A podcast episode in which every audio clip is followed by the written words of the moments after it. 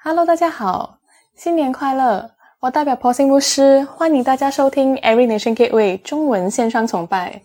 Every Nation Gateway 是一个职场和生命的转化平台。今天晚上实在是太令人兴奋了，因为这是我们二零二一年的第一次线上崇拜。你知道，在这个伟大的时间，在十二月三十一日，我们在这个新的会堂有一个除夕守夜，我们大概三十个人来到这里，迎来了新的一年。这是一个纪律的见证之夜，一个线上置身感恩上帝的夜晚，并且感谢上帝在二零二零年为我们所做的一切。让我们快速的检查一下，回看一下，到底在二零二零年发生了一个什么样的情况。其实，在二零二零年真的是一个很有挑战的一年，而且在某个程度上，二零二零年是很有意思的。挑战呢，在某个意义上来说。我们其实大家从来都没有面对过世界这个这么困难的危机，甚至在我们的一生中，我们从来没有真正的见过这样的危机。早在一九九七年的时候，当我走过亚洲金融危机的时候，那时候对我来说真的很糟糕。我看着很多家公司一家一家的倒闭，人们失去了工作，而这时候呢，亚洲危机开始。始于美元的贬值，然后从泰国开始，一直到印尼、菲律宾，然后轮到马来西亚也沦陷了，韩国，最后就轮到新加坡也失守了。所以这就像一个多米诺骨牌的这个效应。其实你知道吗？当时我们也很无奈，我们看着很多家公司倒闭，看着很多人都没工作。但是这一次的危机，这一次的 COVID-19 的危机，超越了刚刚所有我们提到的一切，因为这是一个世界性的流行病，全世界的政府都不知道该应该如何的应对，到底应该如何的去克服我们在医疗和金融方面的困难。所以，对于很多人来说，二零二零年是一个困难的年份。在准备今天的线上布道的时候，我就一直在想。在这新年的开始，我应该怎么样传达福音？我应该怎么样去准备今天的一个布道？所以我就去看了一下 Facebook 啊。当然我知道，我其实也应该去翻圣经。可是我们也知道嘛，有时候 Facebook 它也是可以提供我们一些有趣啊，甚至我们意想不到的一些信息。而有趣的是，每年在这个时候，就是在年底十二月尾，或者是嗯。啊，每年的一月初，人们都会写下自己在二零二零年的经历，以及他们想在二零二一年达到一些什么样的目标，对吧？然后就在我翻 Facebook 的时候，我看见这个我在菲律宾的时候就认识的朋友，他写了这个，他说：“我熬过了二零二零年，熬过了二零二零年，对于二零二一年，我要无所畏惧的迎接它。”而当我读到这个信息的时候，我就说：“这个人太棒了，我太喜欢这个人的信心了。”然后我也读到另外一个信息，这是有一个曾经来过我们教会演说的一个演讲者所写的。基本上他是这么样写到说：“他说，二零二一年真的不是一个设定目标的年份，反而这是要培养新的习惯、新的行为和个人成长的一年。”这有点像我们很多人在二零二零年所发生的事情上所经历的一样，我们基本上都养成了新的习惯、新的行为，所以对于他来说，在这个意义上并没有什么太大的变化。但是当我想到他说的话，当我想到这不是一个设定目标的一年，我想他说的很有道理。尤其当我们面临不确定性的时候。二零二一年确实是一个充满很多很多不确定性的一年。你看，其实你会发现，就跟二零二零年没有什么的变化。我们这个 COVID-19 的确诊病例的数量其实越来越高，对不对？至于接下来会发生什么事情，其实根本没有任何一方可以提出一个很直接的解决方案。而事实上，在这个时候，CMCO 已经被反复的延长了。所以从这一点来看，我们真的在处于一个很多不确定性的时代，而在一个极度不确定的环境之中，我们尝试去设定一个目标，现在看起来还真的相当没有意义，对吧？所以我真的想鼓励你们，在我们开始这个线上崇拜的时候，在这二零二一年的时候，我们在座的每一个人，在网上收听的你，能够紧紧的握住自己的信仰。你记不记得摩西的故事？摩西带着以色列人离开埃及，他们一群人前往应许之地。你知道，在第一次当他们到达应许之地的边界的时候，当时摩西派了十二个探子去考察和去探查那片土地，看看它到底是长什么样子，然后他们应该如何的去占有它。而故事的发展，我们都知道，十二个探子中有十个回来了，而且他们报告说他们看到了巨人。他们的信仰不足够。他们只看到了麻烦，他们看到了问题，他们看到了巨人，他们看到了病毒，他们很害怕。而结果呢？他们用了四十年在沙漠中徘徊。所以说真的，我想鼓励你们的是，在二零二一年，我们从今年开始，要有紧紧握住我们的信仰。我的意思不是说我们不关心外面所发生的事情，我们应该继续的遵守法律，遵守所有的 SOP，所有的规则，甚至我们应该更谨慎的采取预防的措施。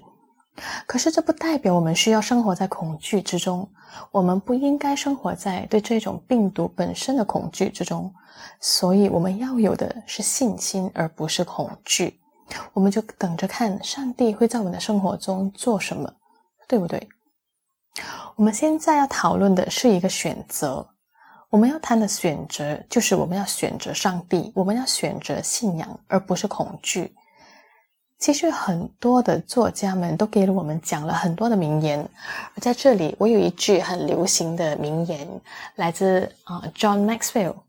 他说：“人生就是一个选择的问题，你的每一个选择都会造就你。”所以，从某种意义上来说，如果我们在生活中做了正确的选择，那么我们就会带来正面的影响。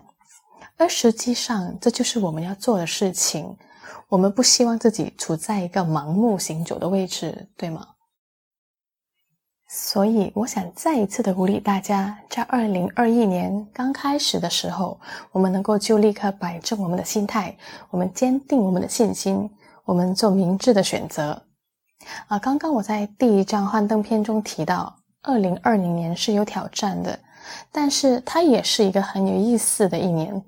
那为什么是很有意思呢？是因为在二零二零年所有发生的事情，使得我们很多人不得不走出我们的舒适圈。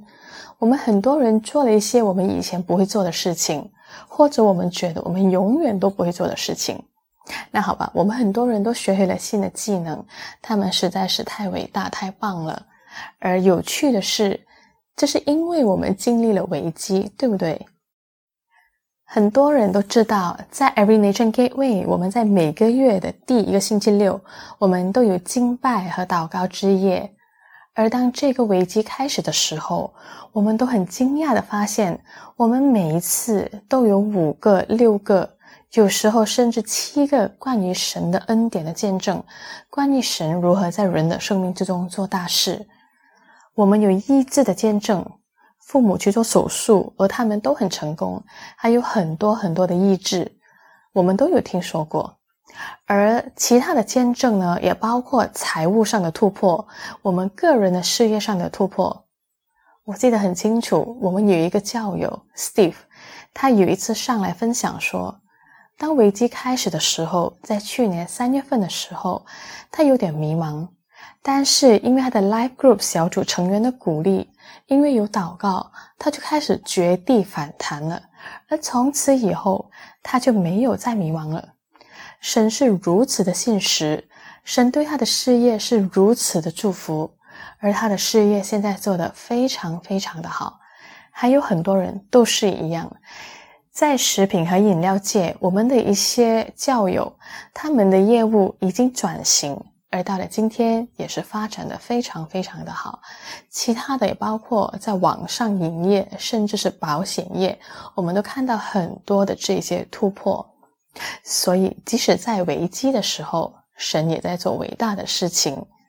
有了危机的时候，我们可以相信神在我们生命中所需要的东西。我们有些人甚至找到了工作。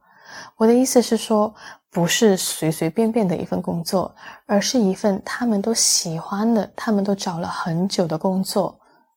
对，工作他们都很想有，甚至包括了我的女儿 Joy 也找到了一份工作。然后在这里，我想分享一下我个人的情况。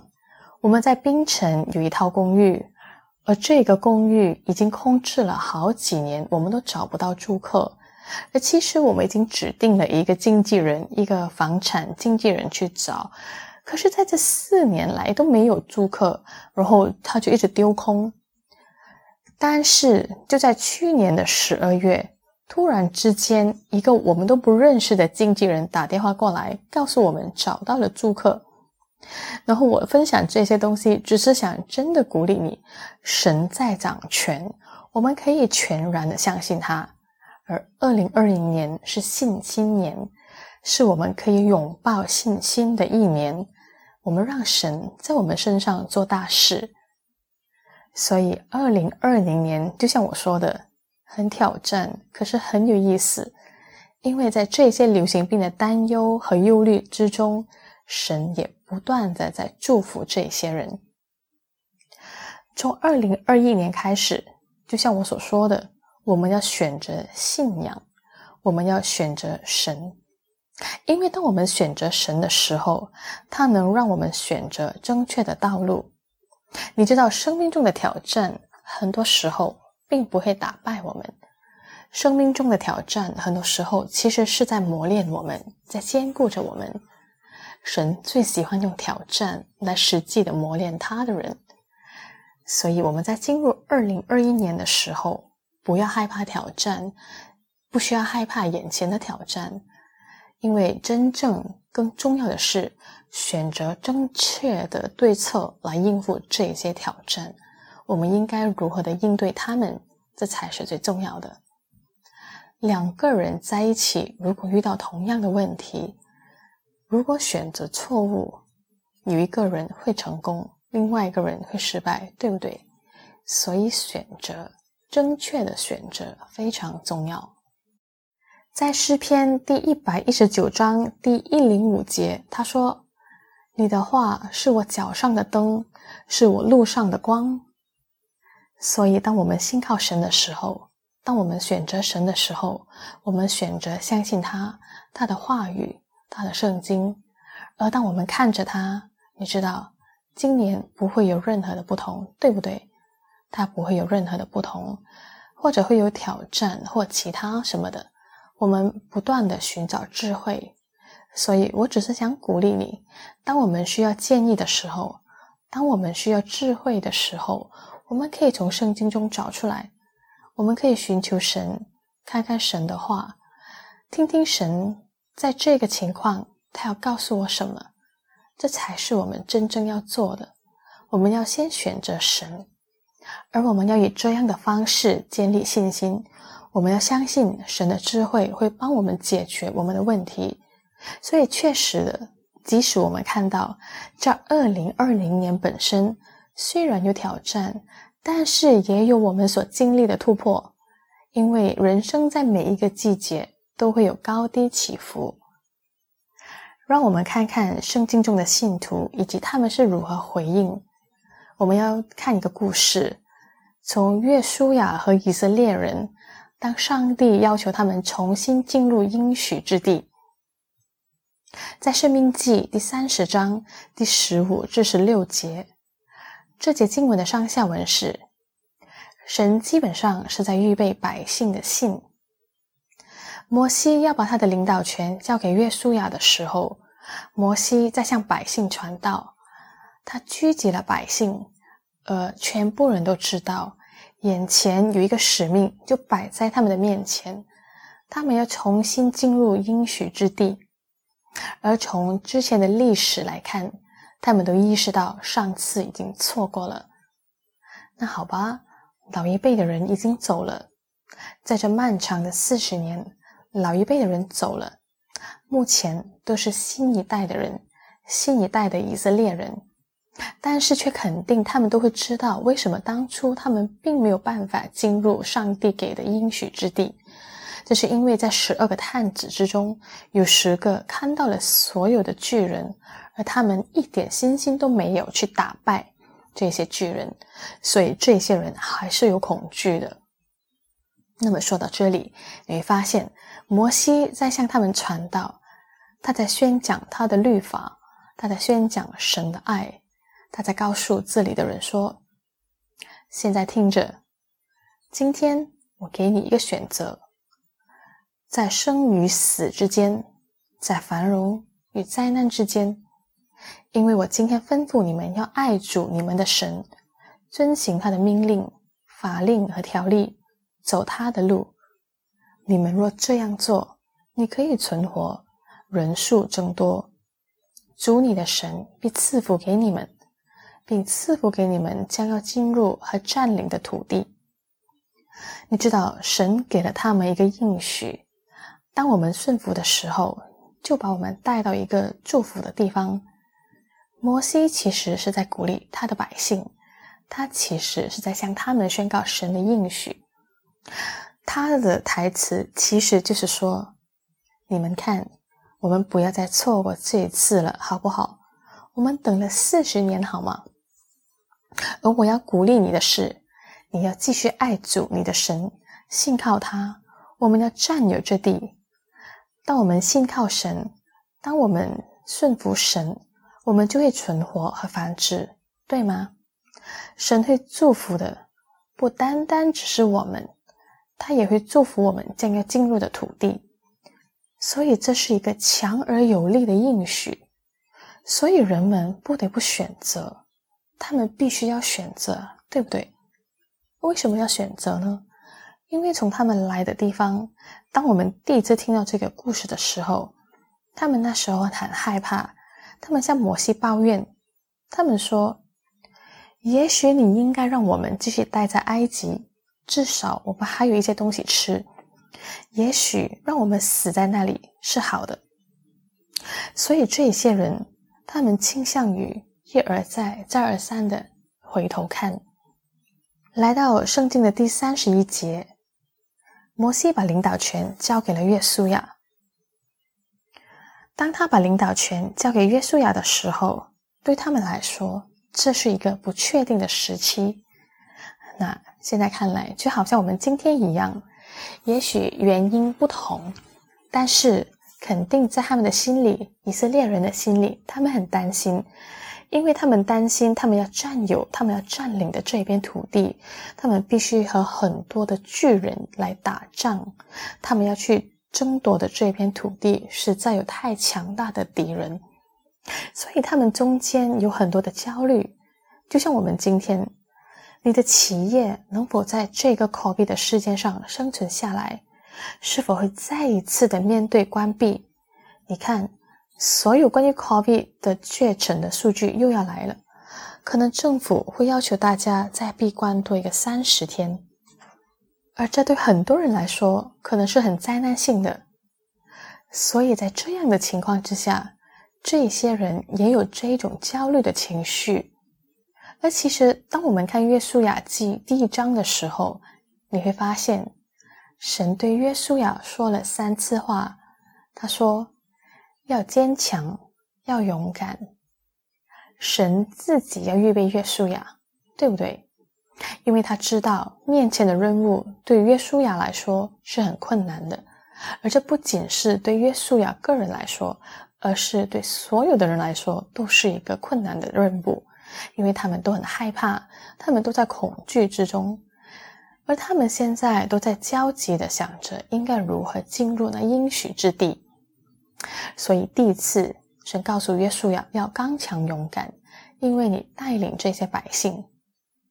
你知道的，神他其实都看得很清楚这些百姓的信，他知道他们的害怕，他知道他们的忧虑，所以他告诉约书亚：“你要做领袖，你要坚强和勇敢，因为你要给他们指引。而且他现在是接过摩西的领导权，所以在这个意义上说，约书亚的任务很重，对不对？因为摩西是一个很有信仰的人，而现在他接替了摩西的角色，所以上帝对约书亚说。”你知道什么都不需要担心，你只要坚强和勇敢。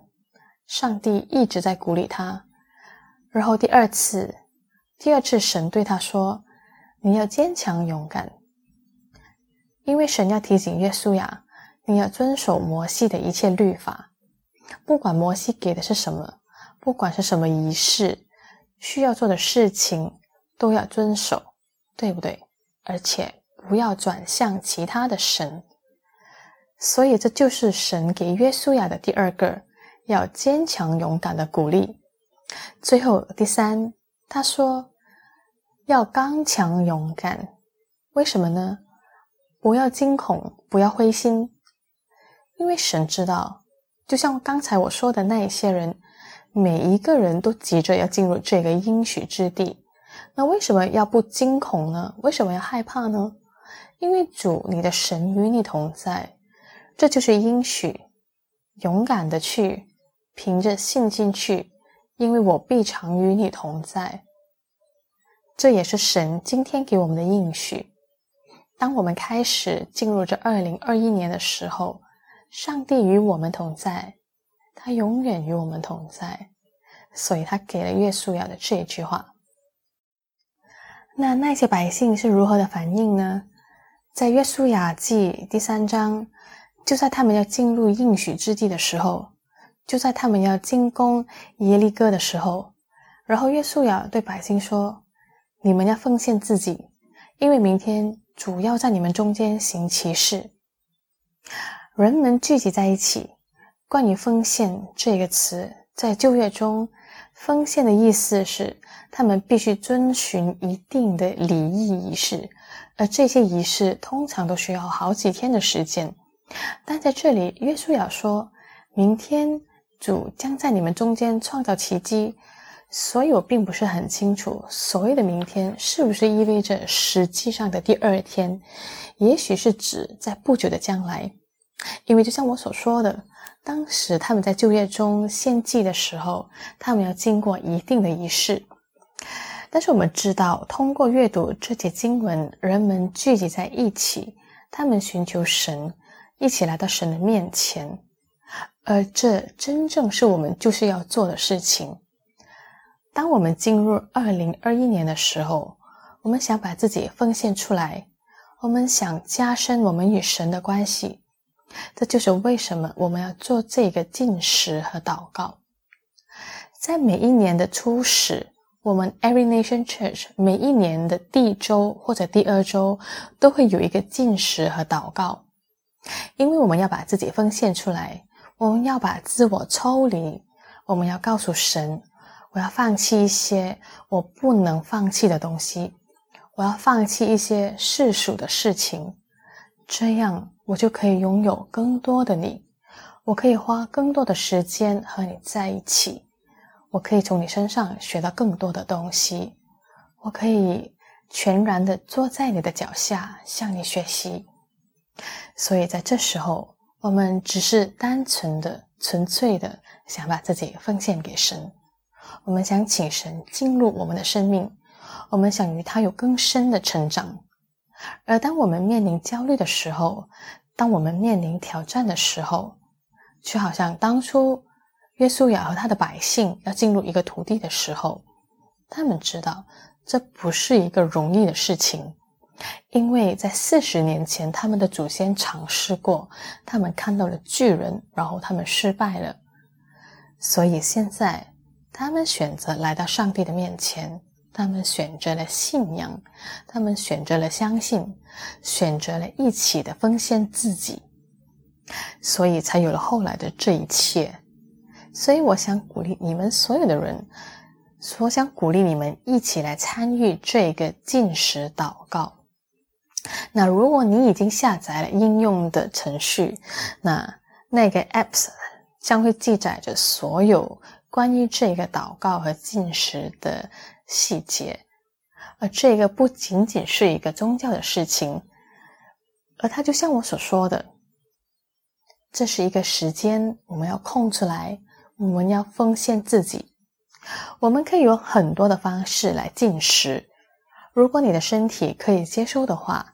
你可以纯水进食五天，那么有些人是用果汁，有些人是用一天只进水一餐的方式。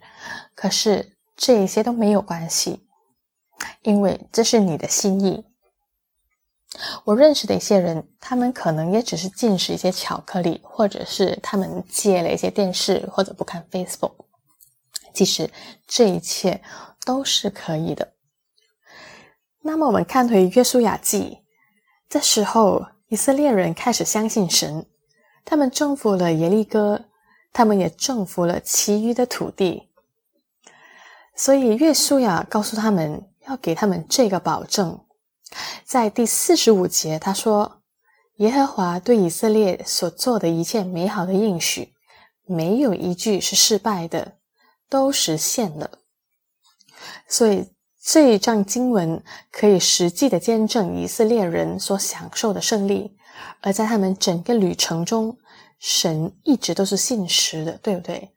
他一直都能够使他们接管应许之地，所以现在他们生活在和平之中，现在他们兴旺发达，他们做的事情都很好。接下来我们回到我们这个二零二零年的本身，我们有些人还在经历着挑战。而来到二零二一年，这个挑战还会继续，因为我们还在和这一个 COVID 在战斗，甚至和它带来的后果在战斗。我们还持续的在建立我们的业务，我们还在争取我们的现金流，我们一直都还在很努力的在做这一些奋斗。可是，还是有一些人达到了突破性的进展。对，之前我已经举出了好几个例子，而从那一些见证之中，我们很多人他们也在这一段时间享受到了突破性的发展。所以，当他们进入二零二一年的时候，对他们来说，这是信仰的一年，这是收获的一年。对他们来说，是他们会看到自己的业务有更大的增长。对，但是就像我所说的。在每一个季节，在每一个人生的季节里面，不管我们是在上升还是在下滑，我们应该如何回应神？我们应该如何回应？那经文讲到这里，约书亚已经老了，所以现在约书亚怎么出来挑战百姓，提醒他们谁才是真正的祝福者，提醒他们。是神带他们经历这一切。让我们看看《约书亚记》第二十四章第十五到十六节，这里讲到，约书亚知道他已经老了，而他也就快要死了。那么现在，他对百姓做一个宣告，他告诉他们：当你回首往事的时候，当你进入那应许之地的时候，当你享受到神的祝福的时候。当你看到你如何得胜的时候，当你看到神的信实的时候，当你经历这一切的时候，现在你要做什么？你会选择什么？往前走。现在你活在繁荣中，你活在所有的美好中，你已经征服了，土地正在向你结出它的果子。你会如何选择？你会怎么做？你要跟从谁？所以在这第十五节，他说：“如果在你眼里，如果你觉得经过这一切，在你眼里侍奉主是邪恶的，那就选择这一天。今天你要选择侍奉谁？”是选择你父亲在河外地区侍奉的神，还是选择你住在其他的亚摩利人的神？在这里讲到河的意思，是你进入之前的约旦河，意味着之前的土地，你要侍奉那以前的神，或者你要侍奉今天你们所住的亚摩利人的神。现在你们在迦南地的地方，以前是亚摩利人的地，但是神给了他们的祝福，其实就是把这些亚摩利人都赶出去，把这片地占了。约书亚在这里是问他们。你们住在谁的地里？但是对于我和我的家，我们要侍奉主。那么百姓就回答说：“我们离弃耶和华去侍奉别的神，这是很远的事。”所以你看这一节也是很有意思，因为这不是人是否会侍奉神的问题，问题是我们会侍奉哪一位神。今天你选择侍奉哪一位神？当你现在继续走在繁荣成功之中，当你看到你的生意做得很好，当你的现金流一直在改善，现在你买了更多的房子，你聘用了更多的人，你的生意翻了一倍、三倍，你会侍奉哪一位神？这就是约书亚问百姓的问题。现在你成功了，你要侍奉谁？因为他知道每一个人他心里都有一个神，或者每一个人每天早上驱使我们去做一件事情的热情，也许那个热情已经是我们的神了。如果这个事工本身就是我的热情，而它也是我唯一的热情。那我可能已经错过了我和神的关系，而这个热情就取代了神，教会本身变成了我的神，而不是全能的主。所以这真的要看情况。在这里，耶稣亚向我们大家提出了一个非常关键的问题：当我们进入二零二一年的时候。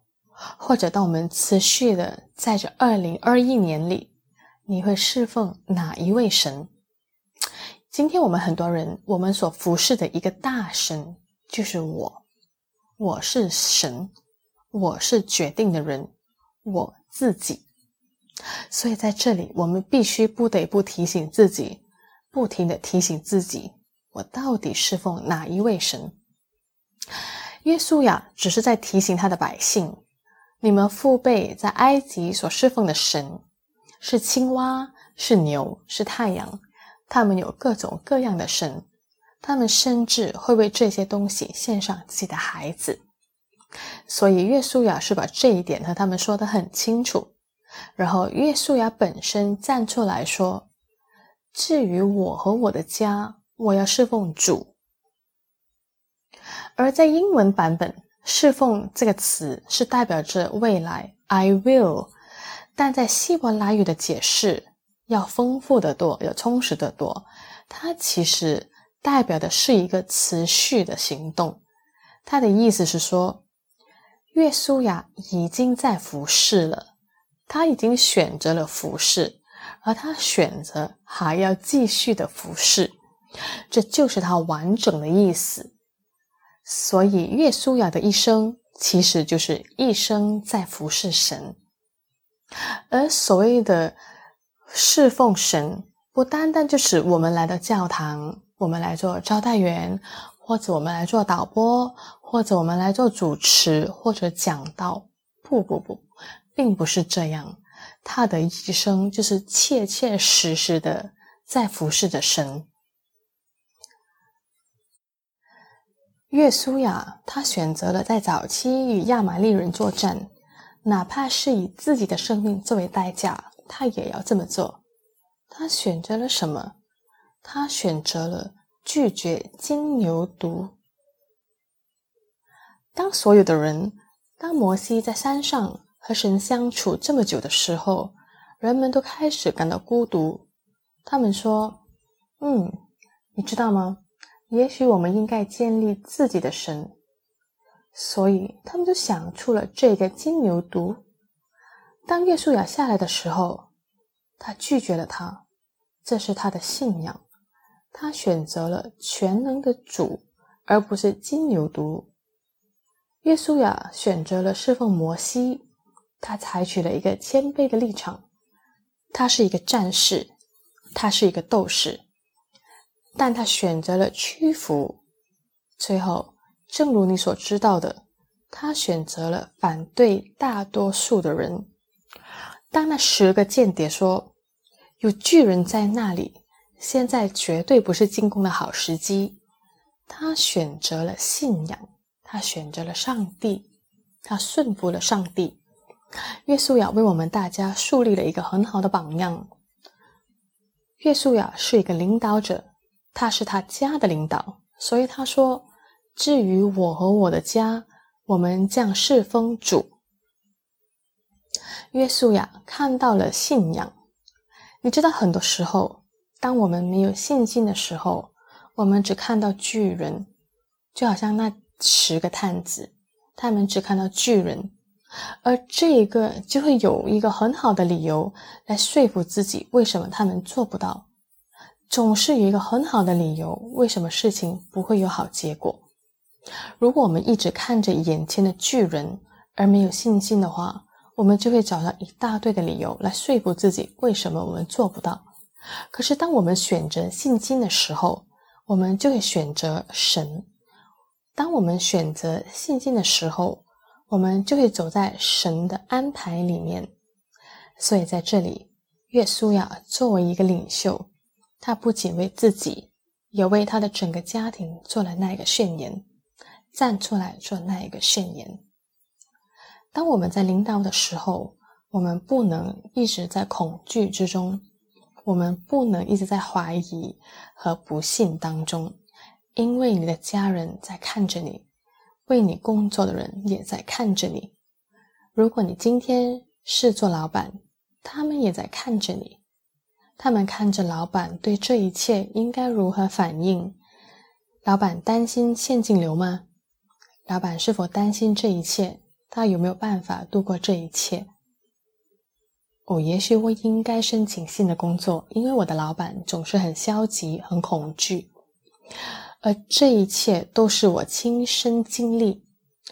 当我在马尼拉面对这个金融危机的时候，我必须要有信心，这样我的人才会有信心。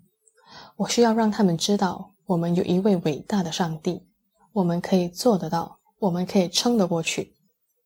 虽然在我独自一个人的时候，我每天都在向神哭，可是当我在我的人面前，我甚至不把我在生意上遇到的问题具体细节告诉我太太，因为我不想让她伤心，我不想影响她的信心。我知道我的问题，我都会提交给神。当我站在我的家人的面前的时候，我站在信心里，因为我选择了神。所以，我想给大家鼓励的是，当我们在做这件事的时候，当我们走到二零二一年的时候，我们选择信心，我们选择信仰，我们选择上帝。那今晚我想用这一节经文来结束。我们来看看马太福音第二十二章第三十七至三十八节，这是一个非常著名的经文，是神给我们的第一条，也是一条伟大的诫命。他说：“你要尽心、尽性、尽意爱主你的神，这就是伟大的第一条诫命。这正是旧约圣经里一直在讲的。摩西一直在告诉百姓：你要爱主你的神，你要爱主。一直到新约，耶稣来的时候，还是给我们同样的选择。神说：你要爱。”很多事情我们都可以爱，但是在我们的生命中，我们把谁放在第一位呢？在这二零二一年，我们要把神放在我们生命的地位，因为神要求我们每一个能力，我们每一个人的能力，我们都要顺服他。你要把自己交给他，所以这二零二一年，让这是我们选择神的一年。让我们选择神，选择信靠他，因为他是掌握我们未来的人。所以在这里，我们做一个结束的祷告。主啊，我们只想感谢你，即使我们在二零二零年，我们回头看这个充满挑战的一年，是一个我们从来没有设想到的一年。对所有人来说，当我们在二零二零年一月一日在这欢庆的时候，我们都说我们要有一个清晰的意向，主，我们要一个二零二零年的意向。所有的一切，当时我们都是那么的兴奋。可是主也确确实实在这二零二零这一年，从来没有变成我们所设想的那一年。但是主啊。我们还是确确实实的感谢你，在那样的危机当中，你对我们是信实的，即使是面对挑战的人，你也把我们带过去，你让我们跨越了，来到二零二一年的这个界限。主啊，即使我们现在在这里走过这一年，主，我只求我们会先选择你。我们会选择信心，而不是恐惧。我们会来到你的面前，寻求你的智慧。主啊，我们要住在你的脚下，向你学习更多的知识，把我们的时间交给你。主啊，我们只想相信你。今天，不管我们还在经历什么样的挑战，这个危机还没有结束，而且你不说结束，它就不结束。对。我们相信你，我们永远都相信你。我们相信主，你会继续带领我们过去。我们会继续在这危机的时候茁壮的成长。所以主啊，我们感谢你。我们今晚把所有的赞美和荣耀都归给你，奉耶稣基督之名，Amen。好了，感谢你在线收听我们的布道。请在我们的 Facebook 网页上和我们联系，以获取更多的信息。非常期待下一次再见你，上帝祝福你，下个星期见。